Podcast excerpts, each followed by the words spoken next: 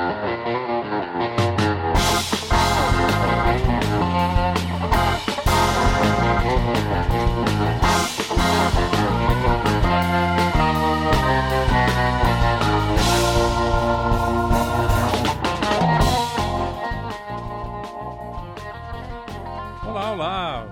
bem-vindos a todos aqui ao Opinião de Pijama. Meu nome é Leandro, falando diretamente de Lisboa. E aqui é o Guima falando diretamente de São Paulo. Nós vamos passar aqui por as notícias da semana, toda semana, uh, passando pelos principais assuntos que foram destaque na semana, dando a nossa opinião exatamente dos nossos confortos, dos nossos lares, de pijama. Ou não. Nunca saberemos. Nunca saberemos.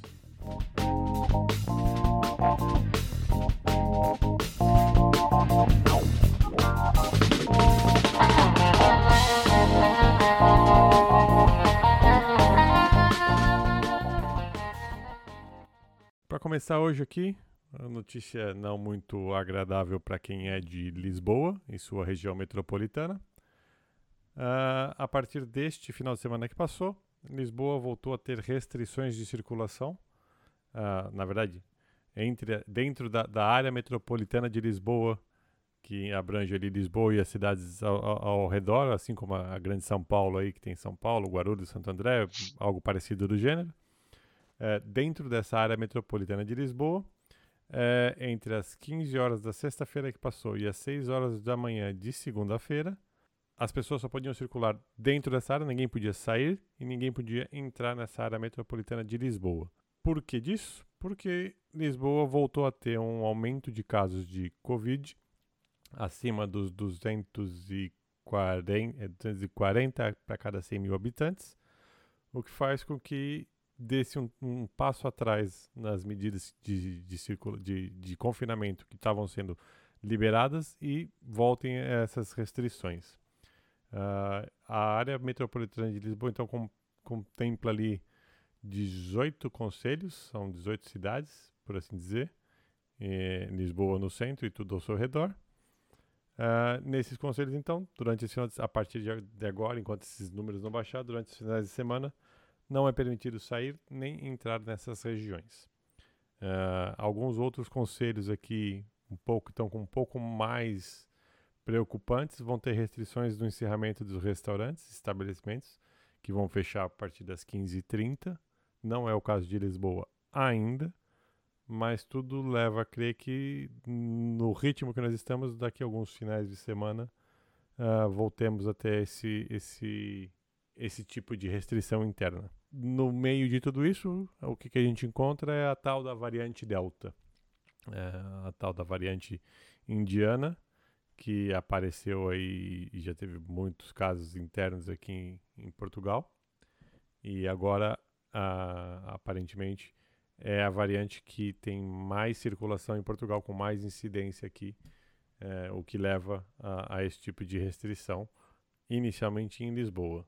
Olê, essa é a variante Delta, é a variante da Índia, né? Que é, Isso. Se, for, se, a gente for dar nome aos bois, seria a variante da Índia. Eu não sabia que estava também aí em Portugal, mas obviamente, como a previsão é, é que a variante da Índia, né, é, seja a mais predominante no mundo, é, era de se esperar que em Portugal isso também tivesse assim. É, o que eu ia te perguntar para para meio que ver se você linka uma coisa com a outra e para a pessoa que está ouvindo a gente e que nos ouviu nos últimos, nos últimos episódios, a gente chegou a comentar, né, da Champions League, sim, sim. É, aí em Lisboa. E tudo bem que já faz um tempinho, mas será que existe alguma influência com relação a isso, porque se você lembra bem, durante aquela época da Champions League teve bastante gente circulando por Portugal porque ia ter gente assistindo, né? Em especial as pessoas do Reino Unido. Sim. É, então aí é uma questão de achismo, tá? Então você que escuta a gente, nenhum de nós dois somos infectologistas, médicos, absolutamente nada, mas é uma questão de percepção, porque foi algo que me surgiu enquanto eu escutava o Lê falando. Você acha que tem relação em uma coisa, entre uma coisa e outra? É, não li, não ouvi ninguém falar, fazer essa correlação ainda por aqui. É, eu acho, eu acho pouco provável porque o Reino Unido não tem essa incidência. É, no Reino Unido, o Reino Unido está tá muito mais aberto e muito mais é, sem restrições, então acho que a, a, incidência dessa variante Delta está muito mais controlada por lá, apesar de, enfim, é, depois daquilo que da, da, Champions League e quando começou essa incidência aqui, a, o Reino Unido fechou as restrições, é, fechou as, as fronteiras para Portugal de novo, é, exigindo quarentena de quem saia de Portugal e vá para vá para o Reino Unido. Naquela semana que isso aconteceu, uh, já foi logo depois da Champions, então muitas pessoas já tinham vindo para a Champions e iam ficar aqui passando férias. Muita gente antecipou o seu retorno para não ter que fazer quarentena quando voltasse para o Reino Unido, uh, o que causou um pequeno alvoroço. Mas eu, eu, particularmente, como você bem disse, nenhum de nós dois aqui é infectologista, nenhum dos dois é especialista nisso. Eu não acredito que, que essa incidência se dê por conta das Champions. Uh, pode ter tido um caso, outro caso, mas acho que não é, não aumentou, principalmente vari essa variante por conta da Champions, porque de novo a Inglaterra já está muito mais controlada Uh, mas Portugal se abriu de uma forma para o resto do mundo como um todo. Então, uh, acho que a circulação foi muito mais fácil. E agora eu vejo o, Portugal numa situação como essa, principalmente Lisboa, e a Espanha dizer que a partir da semana que vem já não é mais, não é mais é, obrigatório o uso de máscaras nas ruas. O Reino Unido já está ali liberado. Israel com as crianças rasgando máscara em, em vídeo na escola. Uh, a Alemanha, a França já está é, o Wimbledon, é, foi Wimbledon não, digo, é, Roland Garros aconteceu com público, o Wimbledon começa agora de tênis. Roland Garros aconteceu com público, hoje, esse final de semana teve corrida na França de Fórmula 1 também com, com público. a França já está num desconfinamento grande. o Reino Unido, como eu disse, está num, num momento bom, tanto que as corridas de Fórmula 1 vão se basear muito em que países os ingleses podem entrar, porque as fábricas da, da equipe de Fórmula 1 são, ah, em sua maioria, na Inglaterra. Três equipes não são na Inglaterra, são na Europa, mas não são na Inglaterra. Então, a partir de onde os ingleses podem entrar é onde as corridas poderão acontecer. Então, pode acontecer de a corrida no Brasil que está marcada para novembro não não acontecer, porque os ingleses tem uma questão de quarentena para quem vem do Brasil. Então, enquanto tiver isso, a, a Fórmula 1 vai se manejar dessa forma. É, Portugal agora volta as atenções da Europa aqui por conta dessa, dessa subida. E eu não, não, não, tenho, não tenho visto nenhum indício do que fez com que isso subisse, a não ser a abertura para o turismo. Entendi. Entendi. E vale lembrar você aí que está nos ouvindo, é, essa questão das variantes, a gente teve aqui no, no Brasil, né? A gente tem uma série de variantes, mas a variante de Manaus também surgiu por aqui, é, e todas essas variantes mais fortes ou mais significantes, como é a da Índia, como foi a de Manaus aqui para gente, é, vale lembrar que isso tudo acontece porque acontece uma circulação maior do vírus. Então, ele, hum, cada vez que o vírus circula entre pessoas, mais ele é, é, tem replicações e por isso existe a maior probabilidade de que tenha uma modificação na genética do vírus. Então, é, essa é uma das razões pela qual a OMS e no início da pandemia tudo foi indicado para ser feito esse lockdown para poder circular menos o vírus e a gente conseguir controlar melhor as replicações que ele tem. O caso de Manaus ele é bem icônico porque lá eles tentaram fazer aquele caso, aquela, aquele, aquele esquema de, de rebanho, né? Então deixa que todo mundo pega para todo mundo é, ficar imune de uma vez e beleza. E por muito tempo em Manaus isso sur surtiu efeito. Então, é, eles tiveram por muito tempo lá um, um, uma taxa de mortalidade baixa por população.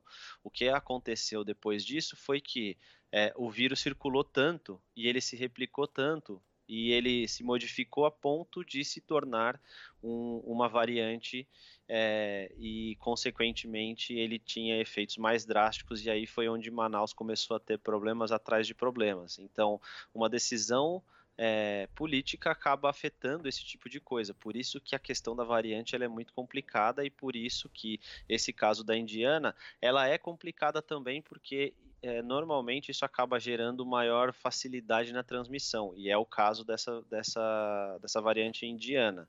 Mas vale lembrar também, meio que para dar uma, uma fechada aí nesse tema da, da, da variante indiana, vale lembrar que as vacinas que tem disponíveis hoje, elas também protegem contra essa variante.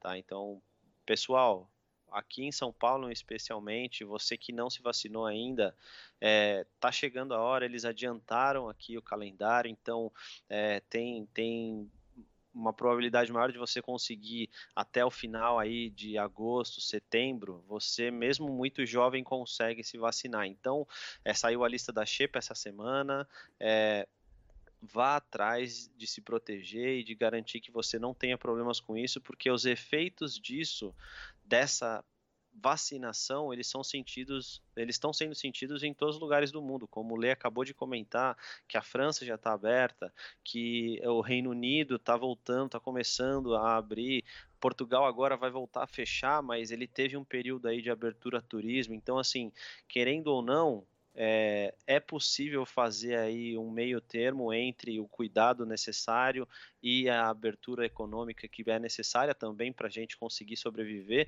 tendo as vacinas. Então, se você ainda não tomou vacina, tome a sua vacina, se proteja, é, porque os efeitos disso são vários. Entre eles, eu vou até citar um tema aqui, é, referente à economia, que com relação a preço de petróleo, que você pode não saber aí, ouvinte, mas isso afeta diretamente o seu bolso, tá? Então, nesse mês passado agora, nessa semana passada, desculpa, os preços do petróleo subiram bastante também, é, com um, como já estava sendo comum, né, mas vem subiram mais ainda por conta de um avanço mais lento na produção dos Estados Unidos. Repare, não tem absolutamente nada a ver com a vacina, certo? Mas a, a, a, falta de produção nos Estados Unidos faz com que os preços do petróleo no mercado internacional aumentem. Então, quais são os efeitos disso? É, uma das justificativas disso é que, que realmente a, ainda são efeitos da, da, da pandemia prolongada entendeu? Então, assim, existem várias situações e várias coisas que decorrem de você evitar de tomar vacina, tá? Então, se vacinem, se protejam, é, e eu acho que, que é um pouco disso, Lê. Vamos, vamos para cima.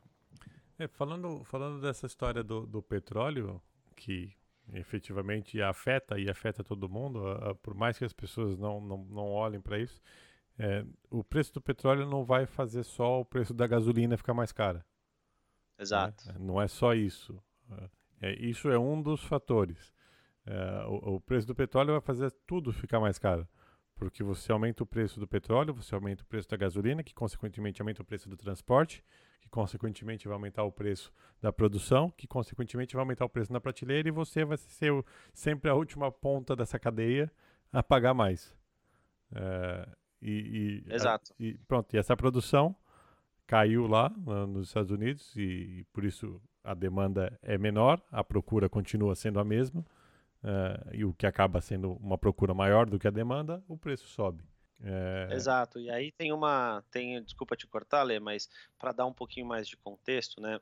Basicamente, uma das coisas que mais acabou reforçando isso também é que, que a OPEP, para quem não conhece, é o grupo aí de países exportadores de petróleo, que basicamente são os países compostos pelo, ali no, na região do Oriente Médio, eles, por perceberem é, que esse aumento de produção dos Estados Unidos ele não é suficiente para sustentar tantos preços dos Estados Unidos, eles acabam criando uma demanda maior. Eles falam, olha, pode ficar escasso é, o valor do barril, o, o, barril no mercado, então o preço acaba subindo. Tá? Então é basicamente isso. Alheio a isso também tem esse o efeito prolongado da pandemia, tem a questão do dólar norte-americano um pouco, um pouco mais forte, também faz com que o petróleo fique mais caro. E o Lê estava falando que não só a gasolina, mas eu vou além de combustíveis, tá, Lê? É, Para quem não sabe, um barril de petróleo você consegue fazer aí números é, é, materiais a maioria plásticos. Então, uh, um barril de petróleo, muitas vezes você pode fazer, sei lá, mais de além de produzir né, gasolina, além de produzir é, é, é, diesel, além de fazer várias itens, você pode fazer, cara, sei lá, 300 com a sobra, tá? Eu tô falando com a sobra. Então você pode fazer, meu, muita coisa com plástico, desde rebite de coisas pequenas de plástico, né? Então, ou seja, itens materiais plásticos é, de detalhes, mas até escova de dente, tudo que basicamente vai borracha, você também precisa de petróleo. Então, assim, existem inúmeras utilizações do petróleo. Então, o preço do petróleo subir no mercado internacional pode vir a afetar diretamente o seu bolso aí, ouvinte. É isso aí. É, para variar, sempre, a, a, a, como eu disse, a ponta da, da cadeia, que é quem compra, o consumidor final, é quem paga a conta. Porque não tem para onde repassar. Exato. Ah. Exato. Ah. Aí. Mas, enfim, vamos mudar um pouquinho de assunto aqui. Lê, tem uma outra notícia que aconteceu, que passou essa semana também, é interessante, envolve um pouco mais desse universo de tecnologia, é, com relação ao Google. Tá? O Google estava buscando novas maneiras de fazer a medição é, de tons de pele, de tons de pele, especialmente as peles de, de tonalidade mais escura, porque existe hoje uma, uma, uma escala para ser tratado, né, que é conhecida como é, tipos de pele de Fitzpatrick, que é uma escala de seis cores em que basicamente quatro são variações de cor branca e uma cor é a marrom e a outra cor é o negro. Então eles acabam segregando aí as, as raças em apenas duas cores, então é, além da branca. Então fica um negócio um pouco complicado. Isso tem efeitos em vários outros tipos de, de atuação deles. Primeiro porque o mercado de tecnologia, especialmente do Google, no mercado nos Estados Unidos, como é um mercado muito comum de ter tecnologia, ele é majoritariamente branco. Então a maioria dos desenvolvimentos para inteligência artificial foi feita considerando isso. Uma das coisas que começou a gerar essa necessidade do Google foi a questão do reconhecimento facial. Então, o reconhecimento facial ele acaba sendo muito mais assertivo é, com a, os tons de pele branco do que os tons de pele escuro. E aí é onde entra o efeito disso. E é aí que criou-se a necessidade, não foi só por isso, mas é, criou-se a necessidade de, de, de abrir e expandir essa escala de cor de pele, porque tem gente que não, você não consegue, não são todas as pessoas negras que têm o mesmo tom de pele, assim como todas as pessoas brancas não têm o mesmo tom de pele. Então, é, partindo do princípio técnico da coisa, eles precisavam identificar é, outras maneiras, porque por exemplo, é, alguns efeitos mais, mais práticos, tá? É, alguns daqueles relógios que medem a, o, seu, o seu pulso, por exemplo, o seu, seu batimento, eles têm diferentes tipos de, de assertividade de acordo com o tom de pele. Então veio daí também uma necessidade de fazer uma assertividade melhor. Não é muito, tá, de diferença entre um e outro, então muitas vezes acaba sendo uma variação aí entre é, 1 e 2% de diferença da, nessa assertividade média do pulso do, do coração medido pelo, pelo relógio, mas isso é um efeito que eles querem tirar da frente, tá? Então, assim, algumas comparações que a Google começou aí atrás, por exemplo, é... a Mattel, que é uma empresa aí, quem conhece a Mattel, é, era uma empresa de brinquedo e tal, é... mas eles também fizeram as Barbies fashionistas que tinham 24 tipos de tons de pele. Então, assim, é, tem vários tipos de, de, de análises diferentes que o mercado profissional, o mercado comercial trata os tons de pele. Então, eu trouxe isso porque é uma coisa meio diferente, a gente não vê sempre, né, falando desse tipo de coisa, mas é bom para você aí que está ouvindo saber que existe aí uma caminhada nesse, nesse, nesse sentido e é bom que acho que vale também aí todo mundo acabar pensando e falando, beleza, chegamos até aqui, com uma escala criada é, lá em 1970, né, onde existia toda uma consciência coletiva diferente do que a gente tem hoje, e a parte legal é justamente a gente poder abrir isso e transformar isso tecnicamente para que todos os sistemas efetivamente consigam fazer análises e, e, e visualizações de acordo com, com é, cada indivíduo, né? Tecnologia é uma tecnologia interessante. Eu não tinha essa, essa ideia da assertividade do reconhecimento facial, por exemplo, com base no, no tom da pele, muito menos. Uh, lendo agora, eu entendo que, que, que, possa fazer essa diferença, mas muito menos ainda dos smartwatches que medem o, o pulso, porque é um sensor, é uma, é, tudo bem, é uma luz, É uma questão né? de sensor, né? É uma, é, uma, é uma luz, só que assim, dependendo do tom de pele, tem diferentes tipos de reflexo. Sim, é, não, então, é. por exemplo, assim, é, tem, existem avisos, por exemplo, nesses smartwatches, de problemas de saúde. Então, sei lá, se você é uma pessoa. Você pode. Eu, eu uso Fitbit, né? Então, uh, se você quiser colocar no seu, no, no seu. Eu acredito que os outros smartwatches também consigam fazer isso. Então, você pode colocar lá que você tem um problema de coração. Se seu batimento chegar a tanto, ele te dá um aviso.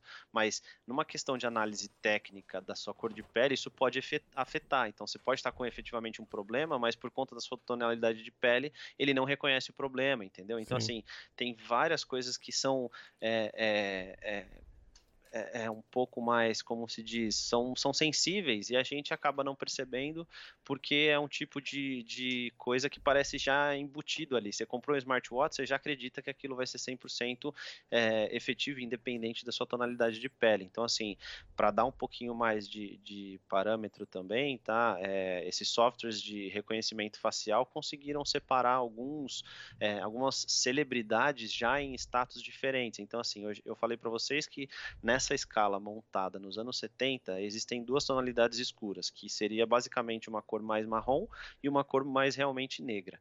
E a outra, a, a questão que foi feita por essa, por essa startup de reconhecimento facial chamada Nvision, eles acabaram segregando lembrando, eles são, né, é uma startup, então eles estão, eles começaram a fazer testes e eles é, fizeram testes com celebridades. Então, uh, alguns, uh, um jogador de beisebol chamado Derek Jeter, eles, eles classificaram como uma tonalidade, a modelo Tyra Banks eles classificaram como uma outra, e o 50 Cent aí, aquele rapper famoso, também foi como uma terceira tonalidade. Então, só com uma análise simples de reconhecimento facial, já teve uma segregação para três escalas diferentes de cor escura. Então, isso já faz com que é, é, já mostra, né, que se você colocar um computador para analisar a face deles, já vai ter, teria um problema seguindo essa escala uh, padronizada dos anos 70. Então, vem mais ou menos daí, tá? É, eu, eu, entendo. Eu é, é um esse é um tema bem, bem complexo de se abordar, né? Mas eu entendo a necessidade técnica e médica da coisa. a questão do, do, relógio, a questão técnica de reconhecimento facial, a parte, enfim, que envolva segurança e tecnologia e facilidade. E só que isso tem uma aquela aquela perninha, né, e aquela porta que fica aberta para o uso incorreto dessa tecnologia, como toda tecnologia, né? De, de segregação, né? E o que pode causar um, um certo desconforto eh, dentro do, do, do, contexto que a gente vive hoje. E como você bem disse, Gui, lá nos anos 70, aquela escala serviu e serviu bem até hoje, né? Até um determinado ponto, porque o, o, o, o, o raciocínio da época era um raciocínio diferente. Uh, as coisas. E, e, deixar claro, eu não estou dizendo que é certo ou que é errado. Estou falando que é diferente. É, se pensava lá atrás, nos anos 70, era completamente diferente da forma como se, se pensa hoje. E hoje, esse é um tema muito aflorado. A gente teve muitos casos aí, tem tido muitos casos é, em termos raciais é, acontecendo, tanto no Brasil quanto fora do Brasil. E o meu, o meu medo quanto a isso é que essa tecnologia seja usada para voltar a um tempo em que a segregação racial existia. É, existia a segregação racial, infelizmente, ainda existe, onde a segregação racial era aceita. Né? É, voltar a este tempo. Sim, Sim é, e é legal falar disso, Lê, porque é, esse tema da, da, análise técnica de escalas de, de tonalidade de pele, ele vem no momento crucial, como você bem disse, em que aconteceram vários casos é, no Brasil, nos Estados Unidos, no mundo, basicamente acontecem. É, a gente enxerga isso de maneira bem clara, é muito fácil você enxergar essa, essa segregação é, racial, esse, esse racismo, principalmente o estrutural, né? Então, eu acho que ele vem num momento que é legal. Eu trouxe justamente por isso para a gente poder levantar uma, uma, um ponto aqui que é interessante, que eu particularmente nunca tinha pensado, né, tecnicamente falando. Mas como toda tecnologia, você falou bem, é, ele pode ser usado sempre pelo bem e pelo mal.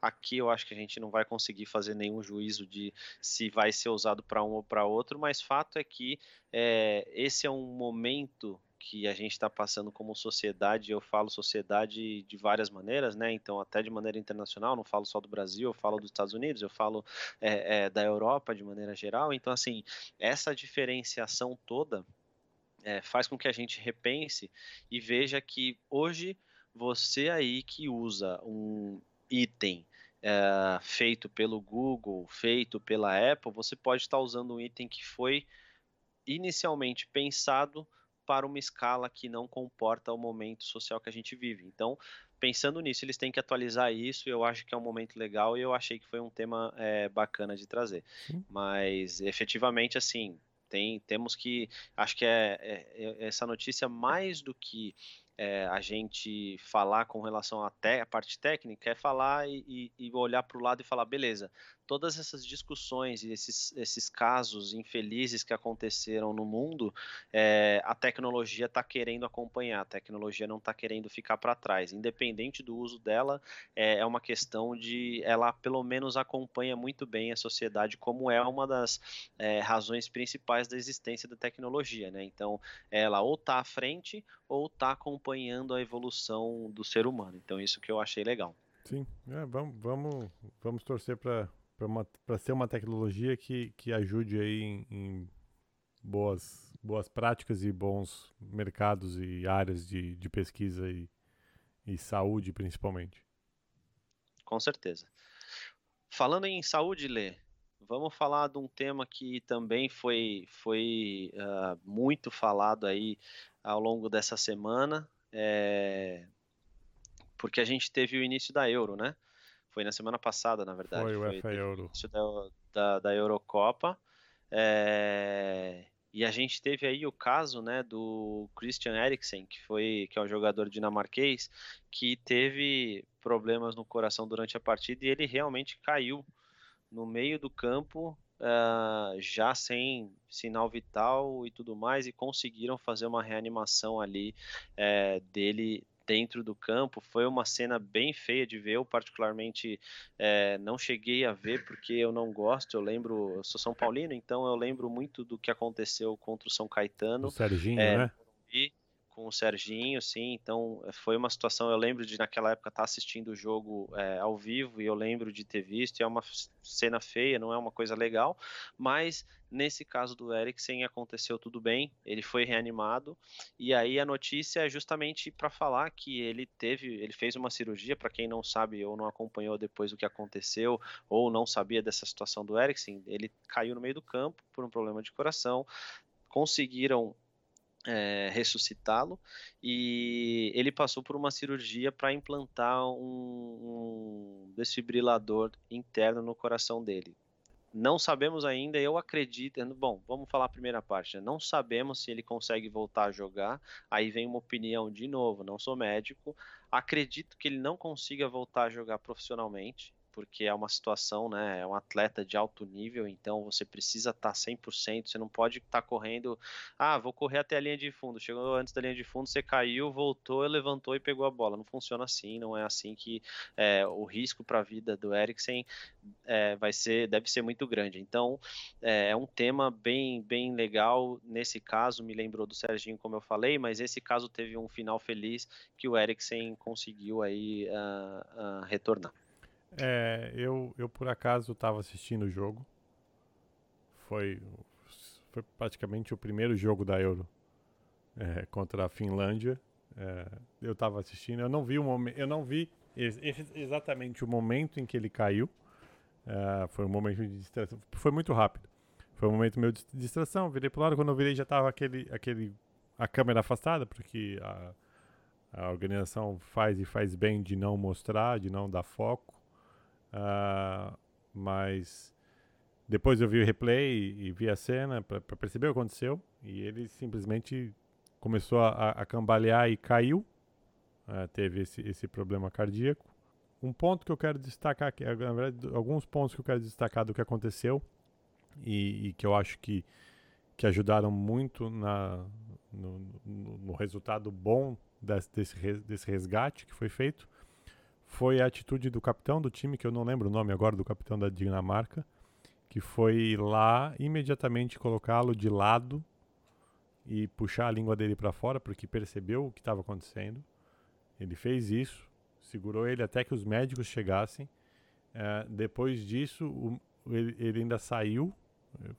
Eu acho que esse, esse, esse cara foi muito importante em toda essa situação.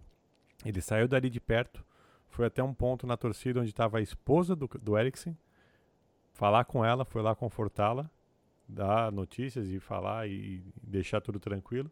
E ele coordenou ali, e, e, assim como a equipe inteira que ficou toda ali em volta, é, fazendo mais ou menos um cordão de isolamento para que ninguém tivesse imagens muito próximas ali da, da, da situação, para não ter nenhum tipo de especulação. E, enfim, acho que esse ponto que aconteceu ainda dentro de campo é, é importante destacar e acho que é uma cultura, principalmente a questão do, do capitão ter ido lá fazer esse primeiro socorro, acho que é algo que precisa se, se espalhar, porque, como você tudo bem, o, o caso do Serginho faz quantos anos? Mais de quase 20. É, putz, cara, deve ser por aí, viu? Eu chuto que foi, sei lá, 2003. Por exemplo, o, naquela época, e foi dali para cá que começou a falar, não existia um desfibrilador no estádio. Dali, de, de lá para cá, é, isso foi é, é a mesma história, por exemplo, do extintor de incêndio no carro, o cinto de segurança. Foi um boom. Aconteceu um problema, e a partir de então, em qualquer lugar que você vai, esse lugar tem desfibrilador, tem placas em todo quanto é canto aqui tem desfibrilador, aqui não sei o que. É, e eu acho que essa cultura, na verdade, do primeiro socorro, além do equipamento de segurança, né, do equipamento de socorro, é, acho que precisava ser difundido e, e, e ensinado. E isso eu não vejo acontecer em, em, muitos lugares.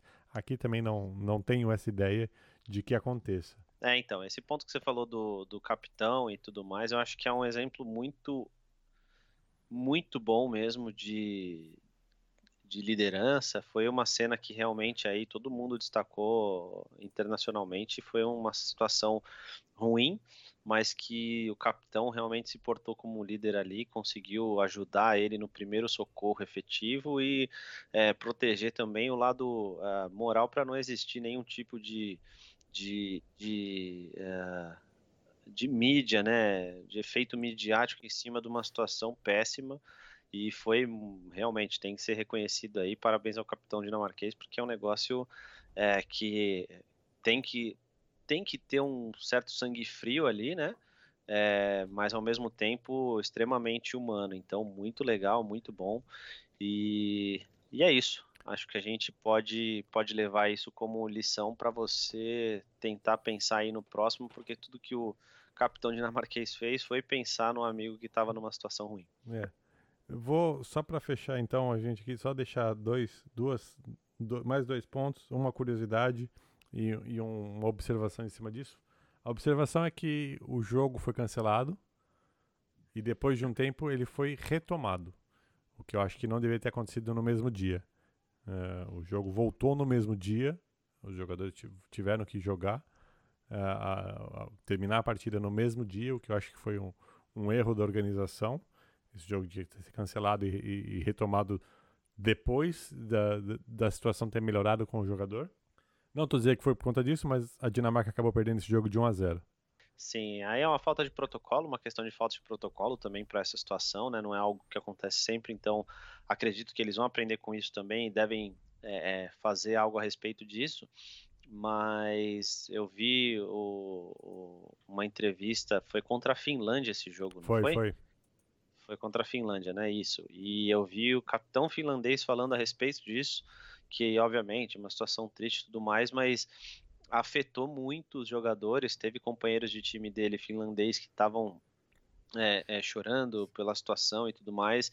E ele também disse o que você acabou de falar, que seria melhor se, se tivesse sido cancelado, fechado ali naquele momento, é, 0 a 0 porque naquele momento ainda estava 0 a 0 se eu não me engano. Tava, tava e acaba o jogo 0 a 0 porque não tem mais sentido algum de se jogar uma partida não, dessa, né? Se, o, no mesmo dia. Se, se, podia, podia até se retomar a partida, isso, continua, isso, isso já aconteceu várias vezes de, de um jogo ter parado de um, de um dia, não por esse motivo, eh, parar por, por de, de, de, condições extremas de, de, de, clima, chuva, neve, o jogo para, você para o jogo como ele estava e volta naquela minutagem no, no, num dia seguinte, dois dias depois, volta para jogar os, os restantes, o restante do jogo faltava com o placar inicial como já estava, como tinha parado.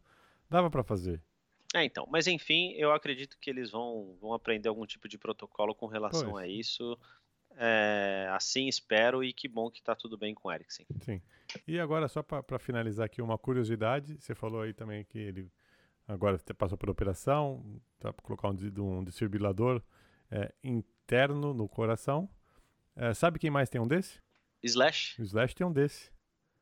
É, eu sei, eu li o livro dele, terminei de ler o livro dele esses dias, inclusive, a Bom, biografia do Slash. Eu, eu, li ele também logo quando lançou. Já teve três Fenomenal. paradas. No caso do Slash foi um pouquinho diferente, né? Ele é. teve que colocar isso porque abusou até dizer chega de bebida, droga, tudo que podia. Uhum. Mas é, são casos diferentes aí. Exato. Que bom que tá tudo bem com os dois, né? Sim, Porque sim. o Slash também eu sou, sou fã, sou fãzaço. Sim, é só uma curiosidade para ver que isso é não é uma cirurgia absurdamente difícil, porque o Slash também foi feito ali há uns bem quase 20 anos atrás. Pois é.